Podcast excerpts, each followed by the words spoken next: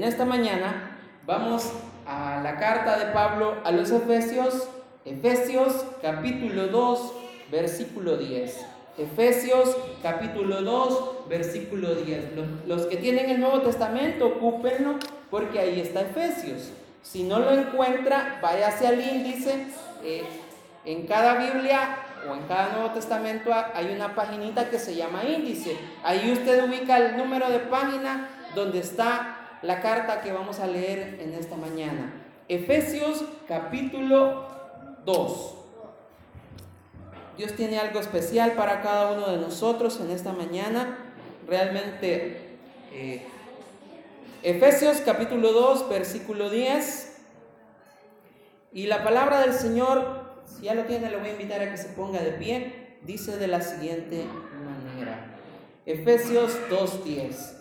Porque somos hechura suya, creados en Cristo Jesús para buenas obras, las cuales Dios preparó de antemano para que anduviésemos en ellas. Efesios 2.10. Repitámoslo una vez más. Porque somos hechura suya, creados en Cristo Jesús para buenas obras, las cuales Dios preparó de antemano para que anduviésemos en ellas. Amados Señor, en esta mañana estamos delante de tu presencia, dándote gracias, Señor, porque tú tienes un propósito especial para cada uno de nosotros. Gracias por la vida de cada uno de mis hermanos, de mis hermanas que están en este lugar. Bendice la vida de cada niño, de cada jovencito, de cada jovencita que está en este lugar, Padre. Eres tú tomando el control de lo que tú tienes que hablar a cada uno de nosotros en este lugar. Ministranos y llénanos el corazón con tu palabra, Señor Jesús. Gracias en esta mañana, en el nombre de Jesús. Amén y amén. Puede tomar asiento, amado hermano. Y en esta mañana yo quiero que usted eh, piense y se quede con esto en el corazón. En Jesús somos una creación especial y por eso damos gracias al Padre. En Jesús somos una creación especial y por eso damos gracias al Padre. Y en esta mañana vamos a hablar acerca de que en Jesús somos hechura de Dios. En Jesús somos hechura de Dios. Eh, el domingo pasado hablábamos acerca de que Dios nos está transformando, de que Dios nos está moldeando. Entonces vamos a continuar en esa temática hablando acerca de cómo Dios va transformando nuestras vidas, nuestros corazones y a veces a nosotros se nos olvida eh, muchas veces por las preocupaciones, por las dificultades o por los problemas que enfrentamos a diario, nos hace olvidar cuál es el propósito de Dios para cada uno de nosotros en nuestras vidas. A veces nos frustramos por porque las cosas no nos salen como queremos. A veces olvidamos lo mucho que el Señor ha hecho por cada uno de nosotros y realmente el texto que hemos leído en esta mañana nos da ánimo, nos da esperanza y nos invita a seguir adelante confiando en que el Señor no nos deja, confiando en que el Señor tiene un propósito para cada uno de nosotros y que su gracia es infinita para cada uno de nosotros. Así que usted y yo debemos de estar agradecidos con Dios porque Él es el que tiene el control de nuestras vidas, Él es el que tiene el control de todo lo que pasa a nuestro alrededor. Y si usted y yo estamos aquí en esta mañana, es solo por su gracia, es solo por su misericordia. Y es porque usted y yo tenemos un propósito que cumplir aún en esta vida. Así que sigamos dejando que el Señor Jesús continúe haciendo su obra perfecta en cada uno de nosotros, hermanos. Así que dejemos que el Señor siga obrando en nuestras vidas y que Él siga haciendo lo que tiene que hacer en nuestras vidas y en nuestros corazones. En primer lugar, hermano, en esta tarde yo quiero en esta mañana yo quiero compartirle tres principios bíblicos acerca de por qué usted y yo somos hechura en Cristo Jesús. En primer lugar, usted se ha preguntado que por qué soy creado por Dios. ¿Por qué soy creado por Dios? ¿Por qué usted y yo cree, por qué cree que usted y yo somos creados por Dios. ¿Para qué soy hecho por Dios? Usted ya se ha hecho esa pregunta. ¿Para qué Dios me hizo? ¿Con qué propósito Dios me hizo? ¿O por qué Dios me tiene aquí en esta mañana? Mire, es sencillo. Hablando naturalmente, todos y cada uno de los que estamos aquí somos la creación de Dios. Todos, todos, todos somos creación de Dios. Él nos ha dado la vida, Él nos ha entretejido a cada uno de nosotros, Él ha formado nuestro cuerpo, nuestro organismo, Él nos ha dado a cada uno de nosotros vida y nos permite estar aquí en esta mañana. Entonces, usted y yo somos la fabricación de las manos de Dios, somos la obra hecha por las manos de Dios. Dios se tomó el tiempo a cada uno de nosotros para hacernos con cada una de las características que usted y yo tenemos. El Señor se tomó el tiempo, dijo, yo voy a hacer a fulanito así, lo voy a hacer morenito, lo voy a hacer gordito, lo voy a hacer alto, lo voy a hacer chelito, lo voy a hacer pelirrojo, lo voy a hacer ojos azules, ojos café. Véase en esta mañana y, y vea cómo a detalle el Señor se tomó el tiempo para hacerlo a usted, cómo el Señor se ha tomado el tiempo para hacerme a mí. Entonces, usted y yo somos esa obra maravillosa de parte de Dios. Así que usted y yo debemos de estar agradecidos por Él con Él. Pero también usted y yo somos una creación especial de parte de Dios, hablando en el sentido espiritual. Cristo vino y pagó un precio por usted y por mí. Cristo vino y transformó nuestras vidas, cambió lo que usted y yo éramos por una nueva creación. En Cristo somos una nueva creación. Entonces usted y yo somos creación de Dios por esas razones, porque Dios nos formó y se tomó el tiempo de moldearnos a cada uno de nosotros. Así como dice el profeta Jeremías, que somos como el barro, recuerda, somos como el barro. Entonces Dios nos moldea a cada uno de nosotros. En el principio dice en el libro de Génesis que el Señor tomó el polvo de la tierra, le dio forma y dijo, este va a ser el hombre y le dio soplo de vida. Entonces usted y yo somos esa creación perfecta de parte de Dios. Entonces, cuando usted y yo venimos a Él, le rendimos nuestra vida a Él, le rendimos nuestro corazón, cuando confesamos con nuestra boca que Jesús es el Señor de nuestras vidas, venimos a ser esa creación especial y divina de parte de Dios. Mire, se cuenta la historia de que un famoso escultor se le encomendó hacer una estatua única. Y para eso a este hombre se le entregó un gran bloque de mármol. Perfecto el bloque de mármol. Vino este hombre, empezó a cincelar, empezó a trabajar, pero como no tenía experiencia y no sabía qué era lo que él quería hacer, estropeó toda la pieza de mármol.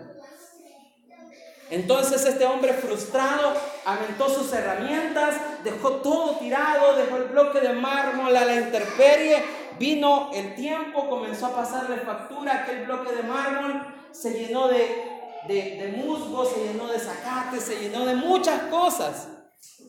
Hasta que un día ese bloque de mármol llegó a las manos de un maestro.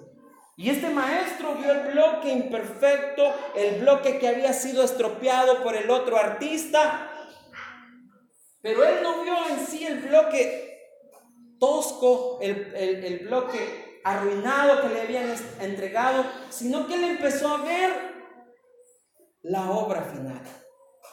Este hombre comenzó a esculpir sobre aquellas, aquellas cosas, que, aquellas, aquellas cinceladas que había dado el otro, el otro escultor y empezó a darle forma al bloque de mármol. Y al final este hombre creó una obra maestra que subsiste hasta el día de hoy. Y esa obra de arte se llama el David del famoso Miguel Ángel. Búsquelo en internet cuando tenga tiempo. La estatua de, David, de Miguel Ángel, póngale. Y es una estatua tan perfecta en cada acabado que este hombre hizo. Está el joven David con la onda en su hombro, ya listo para dejarle ir el golpe de gracia al gigante David. Entonces, cuando a este hombre se le preguntó que por qué él había hecho así, él dijo, yo estaba viendo lo que el hombre puede hacer cuando confía en Dios.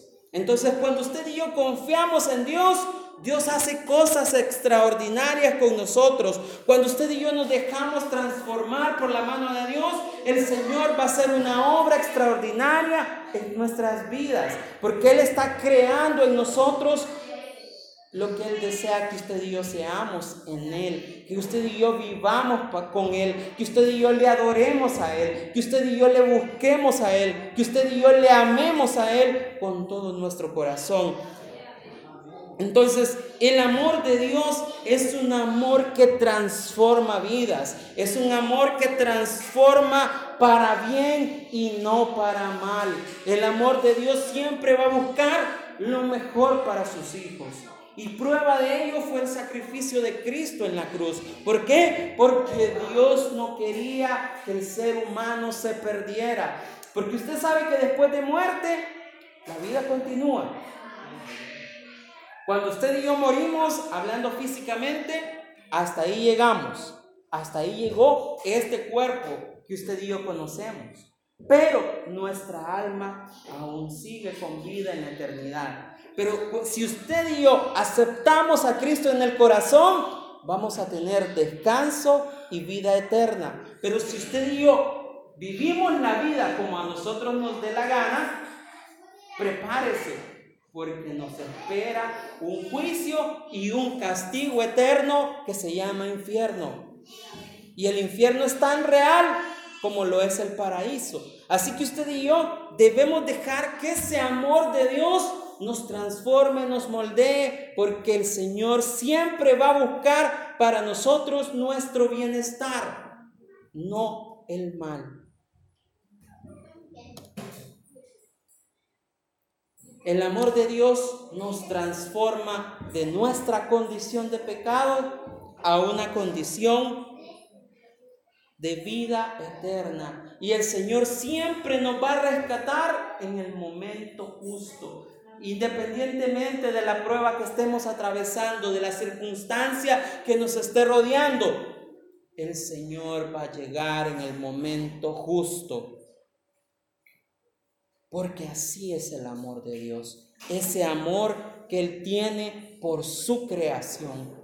Y si usted ya aceptó a Cristo en su corazón, usted es esa creación especial por la cual el Señor va a luchar constantemente todos los días, todos los días. Él no lo va a desamparar, Él no lo va a dejar. Entonces el amor de Dios que salva mi alma también cambiará mi vida porque soy hechura de Dios. Ese amor que transforma nos hace decir que somos hechura de Dios. Pablo dice, porque somos hechura suya. Somos su obra perfecta, la obra de sus manos. En segundo lugar, hermano, repita conmigo, soy creado en Jesús para hacer, para hacer buenas obras. Soy creado en Jesús para hacer buenas obras.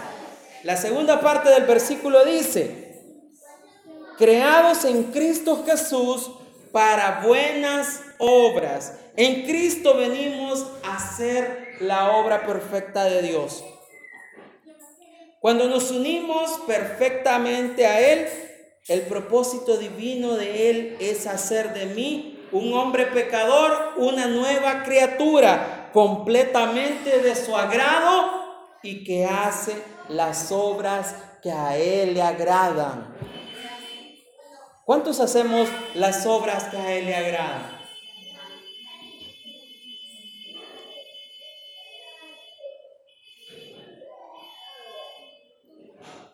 ¿Cuáles son esas buenas obras? La Biblia nos da un listado tanto de las cosas viejas como de las cosas nuevas que usted y yo debemos de hacer. Dice la Biblia, dice el apóstol Pablo, para ser más específico, que Él nos rescató de nuestra anterior manera de vivir, que era el pecado. Y dentro de ese pecado encontramos idolatría, encontramos muerte, encontramos relaciones sexuales ilícitas, etcétera, etcétera, etcétera. Hechicería, maledicencia, decir malas palabras. Eh, encontramos también, ¿sabía usted que ser chismoso es un pecado?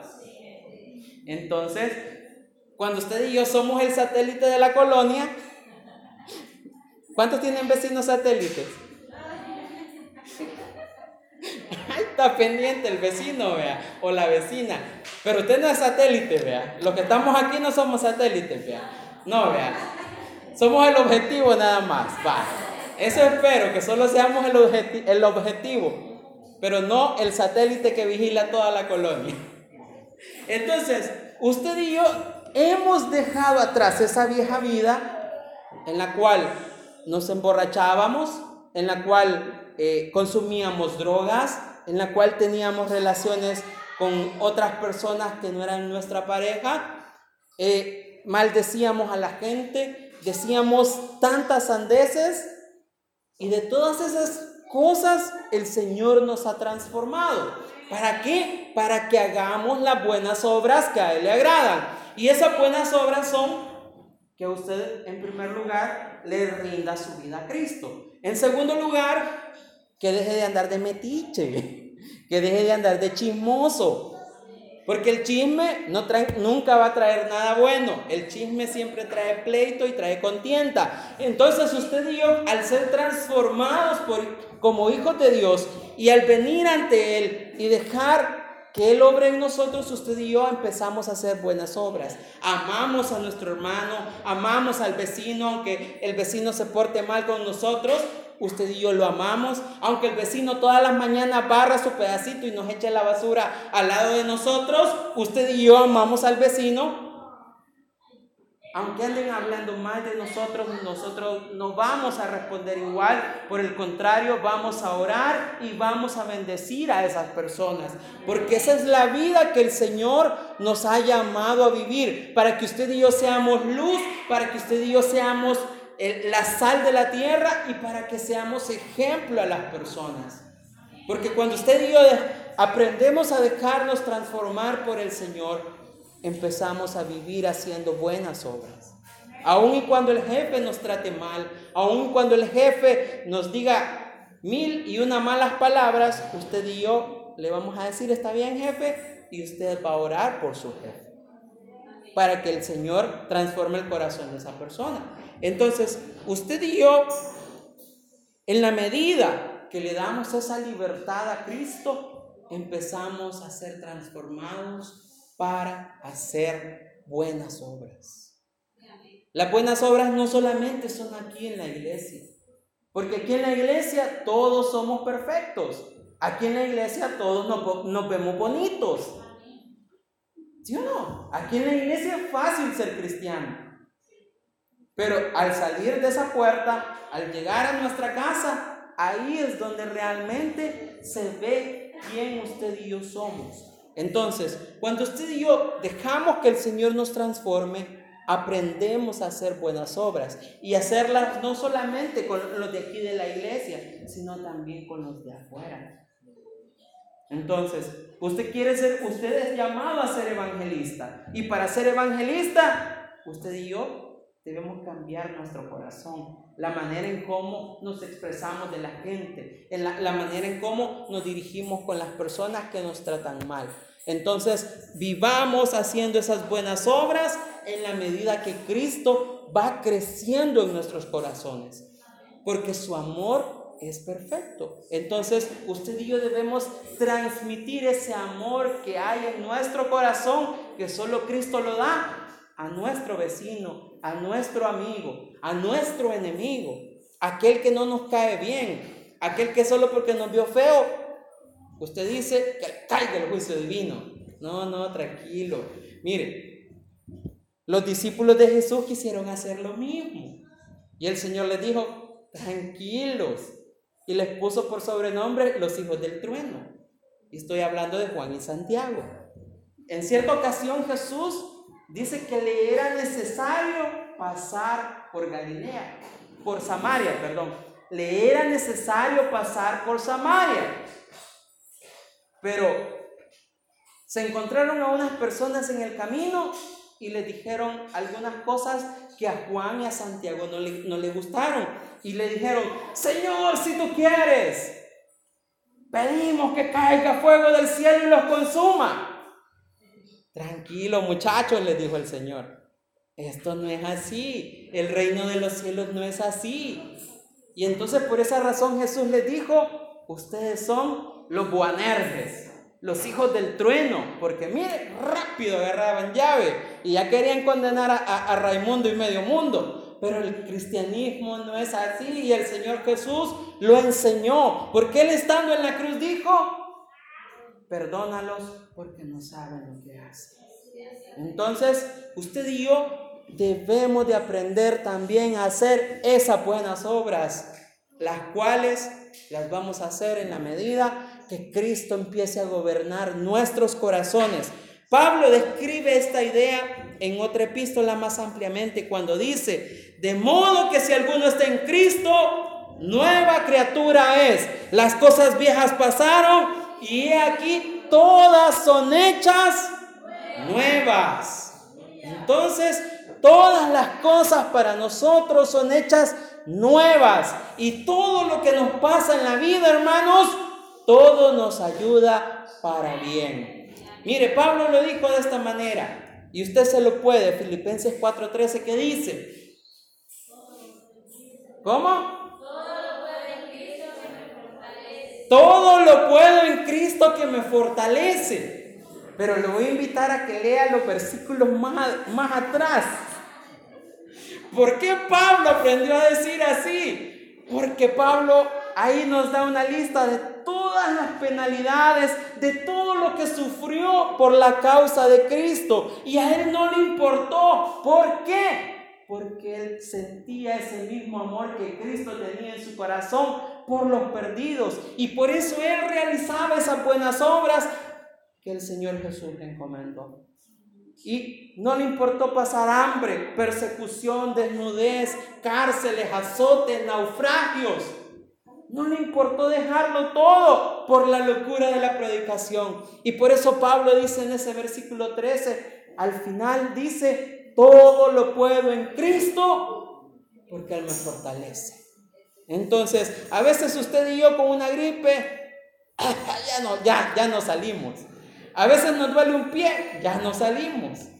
Nos duele una uña, hermano, y se acabó el mundo. Pero Podemos decir todo lo puedo en Cristo que me fortalece, pero nos llega la prueba con la uña, o se golpeó el dedo chiquito del pie con el sillón. Ya no caminó. Y ahí se le acabó el que todo lo podía en Cristo que lo fortalecía. Pero no, debemos llegar a tener esa convicción que tenía Pablo. Pablo era un hombre increíblemente lleno del poder del Espíritu Santo. ¿Pero por qué? Porque Él se dejó transformar por Cristo.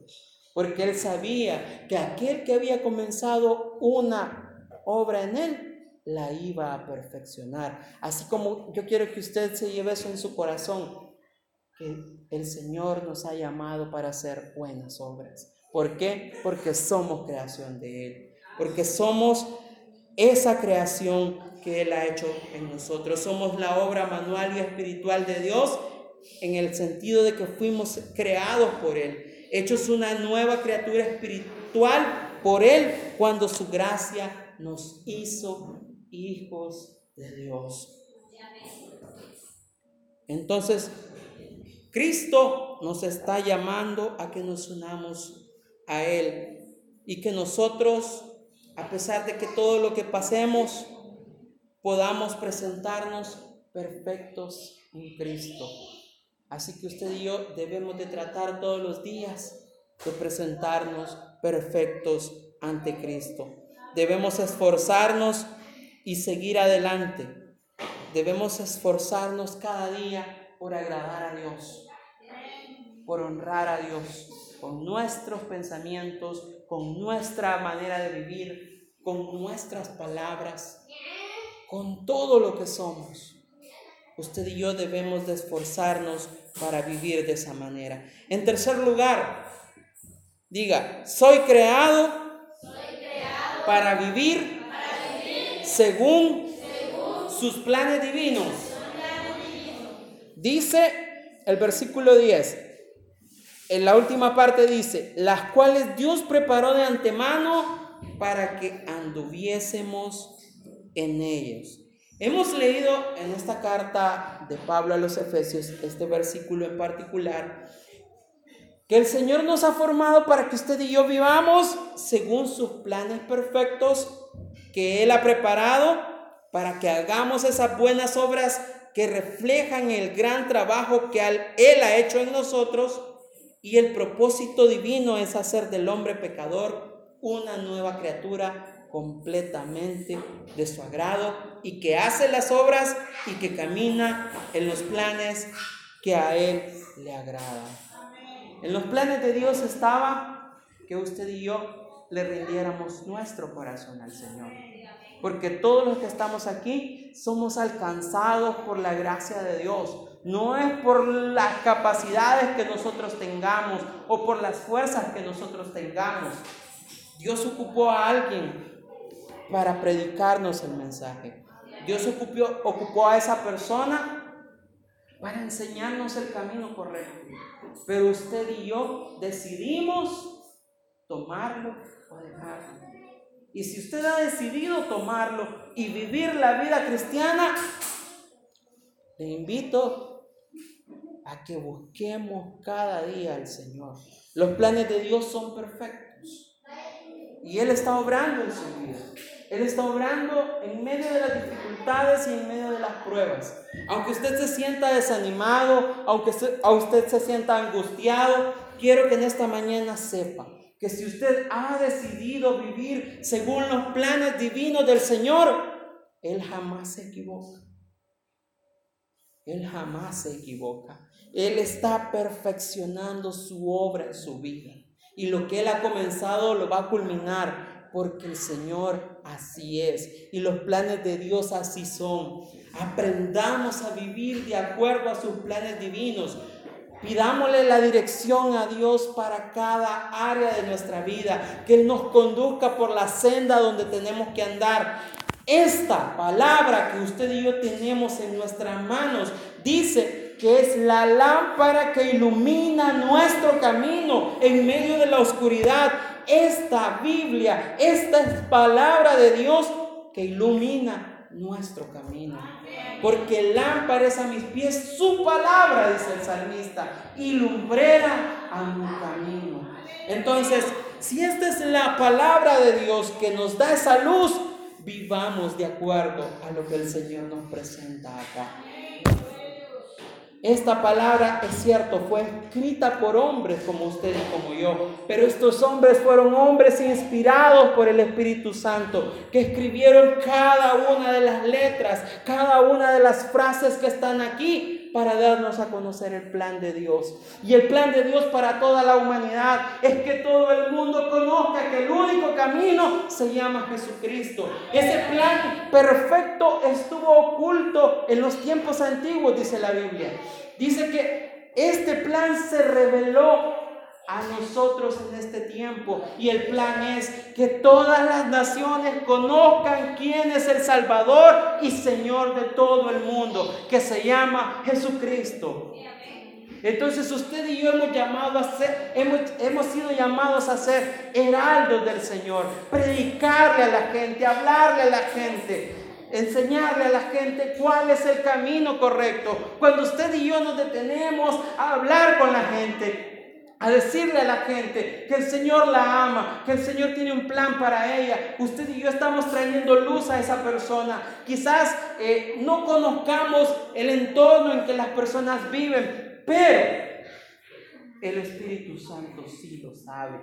Y cada palabra que usted habla a esas personas, el Espíritu Santo está obrando en esas personas.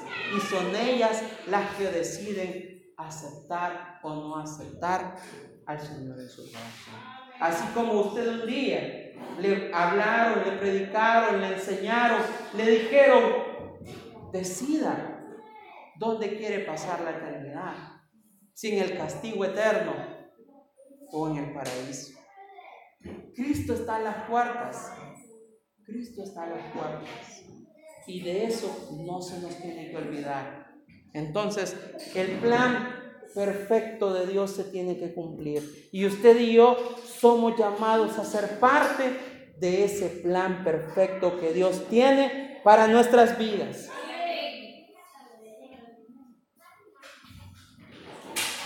Usted y yo no somos salvos para nuestro propio beneficio, hermano, sino para Él, para el Señor, para glorificarle a Él, para exaltarle a Él y para edificar su iglesia. Por último, hermano, voy a finalizar con esto. Por último, recuerde esto, Dios lo salvó por su gracia. Somos la obra de Dios transformada de una humanidad pecadora. De allí nos rescató Dios de nuestro pecado. Cuando yo les decía la otra vez que yo prácticamente casi que nací en un hogar cristiano, pero cuando yo decidí alejarme del Señor, un día alguien vino y el Señor lo ocupó para hacerme reconvenir mi camino. Eh, estoy hablando que tenía como 18, 19 años más o menos. Estaba bien chiquito, estaba cipote todavía. Pero yo estaba perdido. O sea, no le voy a decir que andaba bien perdido, que era un bolo sin, sin sentido o una persona drogadicta, no. Sino que simple y sencillamente me había alejado del Señor y decidí ya no ir más a una iglesia. Entonces, yo escuchaba música, etcétera, etcétera, cosas así. Pero cuando esta persona vino y me hizo reaccionar, mire, literalmente yo sentí que Dios, Dios no, no necesitaba hacer eso. Me habló de la salvación una vez más. Entonces, vino a mi mente esta imagen Imagine un basurero lleno de tanta basura, de tanta cosa podrida, de tanta cosa dañada que hay ahí. Y mire, ese, ese basurero ahí. Y veo la mano del Señor descendiendo hasta el fondo del basurero y rescatando. Yo le decía, Señor, yo no era digno de que esa mano preciosa se llenara y se untara tanto de basura por rescatarme a mí. Y así con cada uno de nosotros. El Señor ha hecho eso con cada uno de nosotros. Entonces, usted y yo somos esa creación especial de Dios, somos hechura de, de sus manos, somos creados en Cristo Jesús para hacer esas buenas obras a las cuales Él nos ha llamado, para vivir en sus planes perfectos. Y en esta, en esta mañana yo le voy a invitar que se ponga de pie y que cierre sus ojos y vamos a venir delante del Señor en oración. Y recuerde esto, Dios le dice en esta mañana, hermano, hermana, niño, señorita, joven, Dios nos dice en esta mañana, tú eres mi poema Eres mi obra maestra. Yo te llamé y te traje para mí. Yo te he entregado dones. Yo te he entregado talentos. Tú eres único e irrepetible. Y no quiero que copies a nadie más. Porque yo te hice especial. Te di un corazón te di capacidad, personalidad, experiencia y quiero que las utilices. Vales la sangre de mi, de mi Hijo amado. Y Él lo hizo y se entregó todo por ti. Así que en esta mañana te invito a que reflexiones en eso. El Señor tiene el control de tu vida. Él está a las puertas de tu corazón tocándote y diciéndote, hijo, necesito que cambies esta área de tu vida. Hijo, quiero que me entregues tu corazón por completo.